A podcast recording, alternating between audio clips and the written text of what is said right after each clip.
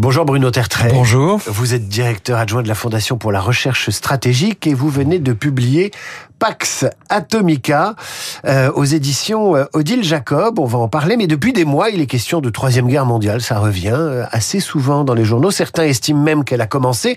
L'OTAN, la semaine dernière, a lancé son exercice militaire le plus important depuis la guerre froide, une simulation évidemment. Certains experts annoncent même une attaque russe sur l'Europe d'ici 3 à 8 ans, ce qui rend la question de la dissuasion toujours, toujours d'actualité. quand on parle de troisième guerre mondiale, est-ce que est-ce qu'on parle sérieusement? On parle sérieusement, mais on exagère souvent les risques. Ce qui se passe depuis quelques années, c'est que la question de l'affrontement direct entre grandes puissances, la Russie et l'OTAN, la Chine et les États-Unis, est redevenue une hypothèse crédible. Non pas probable, mais crédible. Et euh, de ce fait, euh, on reparle, comme on le fait après tout tous les tous les dix ans, de la question de la troisième guerre mondiale. Il y a un autre facteur, bien sûr, c'est l'embrasement du Moyen-Orient qui fait craindre une sorte d'enchaînement des alliances comme la première guerre mondiale alors, calmons le jeu.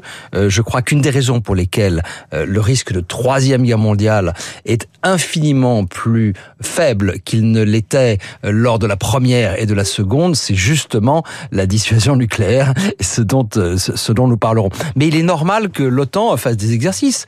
Il est normal qu'il y ait des gens qui avertissent que, attention, la Russie, lorsqu'elle aura reconstitué son appareil militaire, peut redevenir une menace directe pour l'Europe. Attention, elle gagne en Ukraine ou donne le sentiment de gagner, l'appétit venant en mangeant, elle pourrait vouloir un peu plus. Ils ont raison de dire cela, mais dire attention, il y a un vrai risque, il faut être sérieux sur la défense, y compris sur le nucléaire, ne veut pas dire nous devons nous préparer, la guerre est annoncée. Ce sont deux choses différentes. Est-ce que ce risque de troisième guerre mondiale est plus élevé ou moins élevé qu'au moment de la crise des fusées de, de Cuba?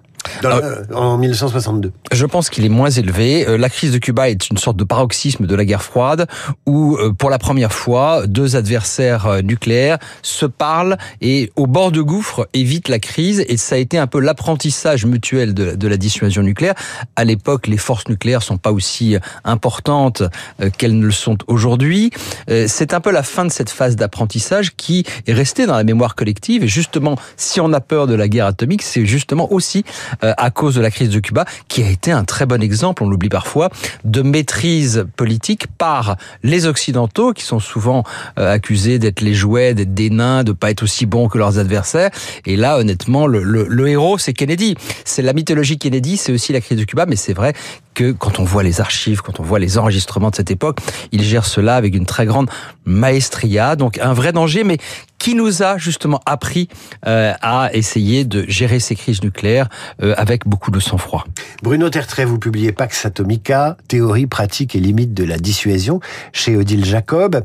Euh, on, va parler de la dissuasion, de la guerre atomique, mais si on parle de troisième guerre mondiale, si on fait des simulations, si on se projette dans l'avenir, est-ce qu'aujourd'hui l'époque a plus tendance à se projeter justement, à faire des prévisions, à être dans l'anticipation qu'on ne l'était dans les années 50 où finalement les, les, les, grandes puissances, les États ont toujours anticipé, projeté, fait des exercices, fait de la prospective. Alors, vous, vous, parlez de deux choses différentes. Les exercices militaires, c'est normal, c'est le pain commun, c'est le pain quotidien euh, euh, des militaires. S'entraîner à la guerre pour qu'elle n'ait pas lieu, c'est justement le principe même de la dissuasion. En revanche, la prospective stratégique moderne, elle est née, on va dire un petit peu avec les 30, les 30 glorieuses, la reconstruction et ce qu'on a appelé en France euh, les 30 glorieuses. Mais on craignait bien sûr énormément dans les années 50 la troisième guerre mondiale. Vous savez, il y avait même ces dessins animés aux États-Unis. On voyait les enfants à l'école, on leur, on leur apprenait à se, euh, à se mettre sous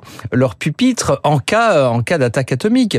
Et quelque part, la crainte de cette guerre nucléaire, justement, nous a appris à, euh, à faire le contrôle des armements, à, être prudent dans les stratégies euh, d'appréhension de, de l'arme nucléaire. Donc, je, crois qu'au contraire, on craint moins la troisième guerre mondiale qu'on le craignait à l'époque. L'énorme différence parmi les très grande différence, c'est que tout conflit aujourd'hui, on le voit tous les jours avec Gaza, apporte son lot d'images, de commentaires qui jettent parfois un peu de l'huile sur le feu euh, des, des deux côtés quand, quand il y en a deux. Et toute crise majeure entre l'OTAN et la Russie ou entre la Chine et les États-Unis, par exemple, aurait une dimension informationnelle, voire de désinformation, qui serait euh, très différente de ce qu'on a connu pendant la guerre froide. Bruno Tertrais, vous êtes directeur adjoint de la Fondation pour la recherche stratégique. Qu'est-ce qui conduit un expert comme vous l'êtes publier un ouvrage sur la dissuasion nucléaire en, cette, euh, en ce début d'année 2024 euh, Parce que mon éditeur me l'avait demandé. Oh, ah non, non, non. non. Alors, écoutez, vous avez un très bon éditeur, il, absolument. Dit. Euh, il y a, il, il s'agit d'Odile Jacob. Mm. Il y a un moment où, au bout de 30 ans, 30 ans déjà d'expérience dans ce domaine, quand on y a touché à la fois directement, quand on a travaillé dans les administrations et indirectement comme observateur et commentateur, on a envie de mettre un peu sur le papier tout ce qu'on a appris sur le sujet. Euh, donc, c'est, ça n'est pas un livre de souvenirs, c'est pas non plus un, un, manuel de la dissuasion nucléaire, c'est pas un ouvrage à thèse, mais c'est, c'est, c'est tout ça en même temps. Voilà en gros les leçons que je tire de mon expérience et comme vous l'avez sans doute vu, euh, ce, puisque vous l'avez lu, mmh. euh, ce sont des leçons finalement assez mesurées. J'en tire une conviction que le nucléaire est peut-être la cause principale de l'absence de guerre mondiale depuis 1945, ce qui est exceptionnel au regard des siècles passés, mais aussi que c'est une, une activité humaine et que donc, comme toute activité humaine, elle est faillible. La dissuasion n'est pas infaillible. C'est un, ça n'est pas un dogme. Vous voyez, on parle souvent euh, des, références spirituelles, voire religieuses, à propos de cette arme d'apocalypse. Euh, eh bien, euh, elle est faillible et donc la question est de savoir si ça vaut la peine, vu les risques, euh, de faire reposer encore notre sécurité sur cette arme terrible. Et je cite à la fin de, de l'ouvrage euh, un très beau texte qui date déjà d'il y a 40 ans, qui est la, la lettre des évêques de France à propos de la dissuasion nucléaire, deuxième paroxysme de la guerre froide 1983. Et, à ce moment-là, il parle d'éthique de détresse, il parle de, de, de morale provisoire. Il dit, bah oui, c'est quelque chose de peu satisfaisant, mais il faut malheureusement l'accepter au moins pour quelque temps. Et finalement, je trouve que ça résume assez bien euh, ma position, par qu'aucun humaniste ne peut se satisfaire du fait que la sécurité mondiale repose, en tout cas l'absence de guerre entre grandes puissances, repose sur des engins aussi destructeurs. Alors, est-ce que la dissuasion fonctionne encore, sachant que bah, on a des théâtres d'opération dans le monde entier, qu'on frémit à l'idée que euh, ça s'envenime entre la Russie et l'Europe, voire avec les, les États-Unis? À quoi elle sert aujourd'hui cette bah, Typiquement, on va prendre le cas de l'Ukraine. Euh, si euh, la Russie n'attaque pas, l'OTAN n'escalade pas sur le territoire des pays européens, euh, c'est aussi parce que justement les Anglais, les Français, les Américains ont l'arme atomique. Si nous, de notre côté, nous hésitons à... Nous sommes prudents dans notre soutien à l'Ukraine, quoi qu'en disent certains, eh bien, c'est aussi parce que la Russie a l'arme nucléaire.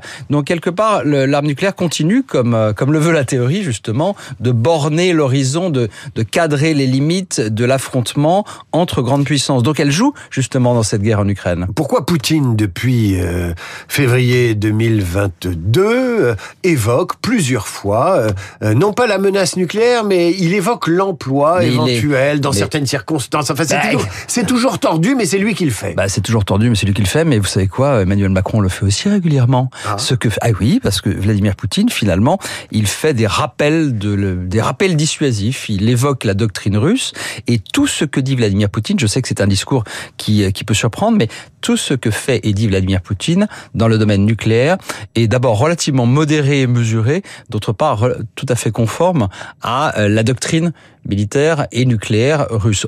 Euh, surtout, on n'a pas vu de mise en alerte, contrairement à ce qu'on a dit en, février-mars 2022. On n'a pas vu de mouvement suspect. Et donc tout se passe comme si Poutine euh, voulait au moins, peut-être seulement, dans ce domaine-là, dire là aussi j'ai mes limites et je veux encore que la Russie soit considérée comme un pays nucléaire responsable. Le problème, c'est qu'il laisse faire et peut-être encourage un discours complètement fou, euh, totalement incendiaire euh, par certains responsables politiques. Je pense euh, à l'ancien président Medvedev, je pense à Solovyov, le, le, le journaliste star de Russia, Russia 1, qui a, alors là pour le coup, parle de l'emploi de l'arme nucléaire toute la journée et je crains que ça finisse quand même par laisser des traces dans, dans, la culture politique russe. Mais je le répète, il n'y a aucune raison de s'inquiéter particulièrement aujourd'hui de l'emploi de l'arme nucléaire par la Russie. Quelle est le, la place des opinions publiques dans les stratégies nucléaires des États? Eh ben finalement, euh, cette place reste assez limitée. Vous savez, euh, si un jour un, chef d'État ou de gouvernement euh, devait envisager l'emploi de l'arme nucléaire, ça se passerait dans, un, dans une petite pièce, dans un petit bunker, un petit peu comme un studio ici de, de, de, de radio ou de télévision, euh, avec le silence complet. on serait coupé du monde. Pourquoi? Parce que ce sont des décisions extrêmement lourdes qui se prendraient, bien sûr, il faudrait être protégé physiquement contre les attaques, mais aussi parce que on a besoin, quand on envisage ce, type de choses, d'être un peu coupé du monde. Et donc, je ne pense pas que les opinions aient un impact direct sur la manière dont euh, les chefs d'État et de gouvernement envisageraient euh, l'arme nucléaire. Il faut, faut, se rendre compte que par définition, on serait déjà dans une situation extrêmement problématique où le problème, ce serait pas les opinions, mais les dommages aux populations qu'on aurait sans doute euh, déjà déjà subis. moi, ce que j'ai vu parmi les, les, les, les, leçons que je tire de mon expérience, c'est que les présidents ou premiers ministres poseraient sans doute comme première question combien je ferais de morts en face? Voyez, ça c'est quelque chose d'intéressant parce qu'on se soucierait autant finalement euh, de la responsabilité terrible qui consisterait à ouvrir le feu nucléaire le, premier ou le second, hein, euh, mais aussi de des dégâts qu'on ferait enfin avec. On retrouve l'aspect moral, on retrouve l'aspect éthique. Tous ces sujets ne sont pas euh, absents des considérations qui présideraient à une crise nucléaire et y compris pourquoi pas en France, même si au fond nous avons assez peu de chances, heureusement, d'être directement concernés. Vous l'expert des euh, des, stratégies euh, et de la géopolitique, Bruno Tertrais, qui publiait Pax Atomica. Vous avez déjà visité des installations nucléaires et pas qu'une. militaires Ah oui. À quoi, à quoi, ça ressemble? Comment on y rentre? Ça se visite pas aujourd'hui du patrimoine, c'est dommage. Bah non, malheureusement non. Alors c'est souvent un petit peu décevant pour ceux euh, qui s'attendraient à des choses de science-fiction. c'est pas toujours très moderne parce que le plus important c'est pas l'esthétique. Le plus important c'est ce qu'il y a à l'intérieur. quand vous allez, moi j'ai j'ai plongé sur un, sous-marin lanceur d'engins euh, à deux reprises. Euh, eh bien, on voit que tout est fait pour que le côté pratique et non pas le côté esthétique soit privilégié, ce qui est tout à fait normal. Donc, ça ressemble pas à des films de science-fiction. Euh, en revanche, il y a des choses qui sont communes à toutes ces installations. C'est extrêmement protégé physiquement, électroniquement.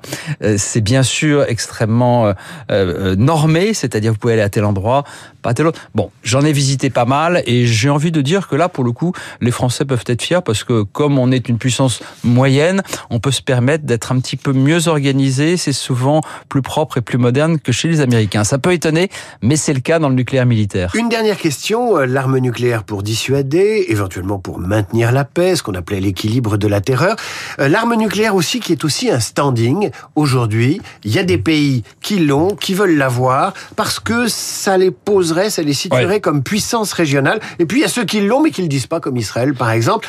Euh, Qu'est-ce qu'on peut dire de cela? Et il y a une expression que j'ai forgée il y a quelques années, j'appelle ça le nationalisme nucléaire. C'est vrai que la dimension politique de la possession de l'arme atomique a toujours existé. Ce qui est inquiétant, en tout cas problématique, c'est que certains pays, y compris des pays démocratiques comme l'Inde, euh, ont une telle fierté nucléaire que euh, l'aspect purement dissuasif disparaît un petit peu. Il faut les entretenir et les développer.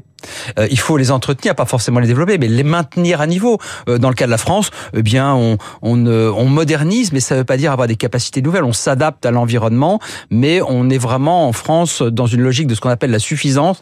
Et, puis il y a aussi ce qu'on peut se payer. Euh, ça coûte, ça coûte assez cher. On est dans, une phase de modernisation. Emmanuel Macron a lancé la troisième génération de sous-marins nucléaires lanceurs d'engins, mais c'est finalement assez peu de choses pour qui, pour quelque chose qui apporte à la fois, dans le cas de la France, une manifestation d'indépendance vis-à-vis des États-Unis, et c'est sans doute l'un des premiers, l'une des premières vertus de notre force nucléaire nationale, cette manifestation d'indépendance vis-à-vis des États-Unis, et aussi, on l'oublie parfois, qu'il y a euh, des répercussions positives, des retombées tout à fait significatives dans le domaine de la défense et des hautes technologies, et donc voilà, finalement, je pense que c'est un investissement qui vaut largement la peine d'être de continuer à être consenti pour la France.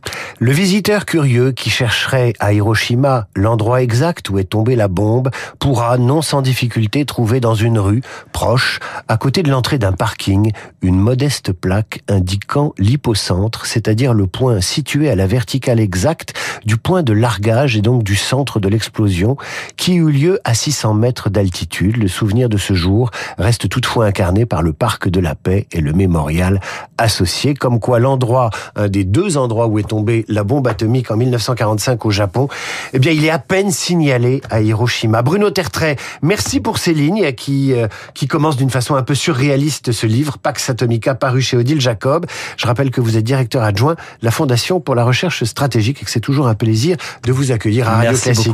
À suivre le rappel des titres, la revue de presse d'Hervé Gattegno et nos esprits libres aujourd'hui, Lucie Robquin des Échos et Bruno Jeudi de la Tribune du Dimanche, Radio Classique 8h.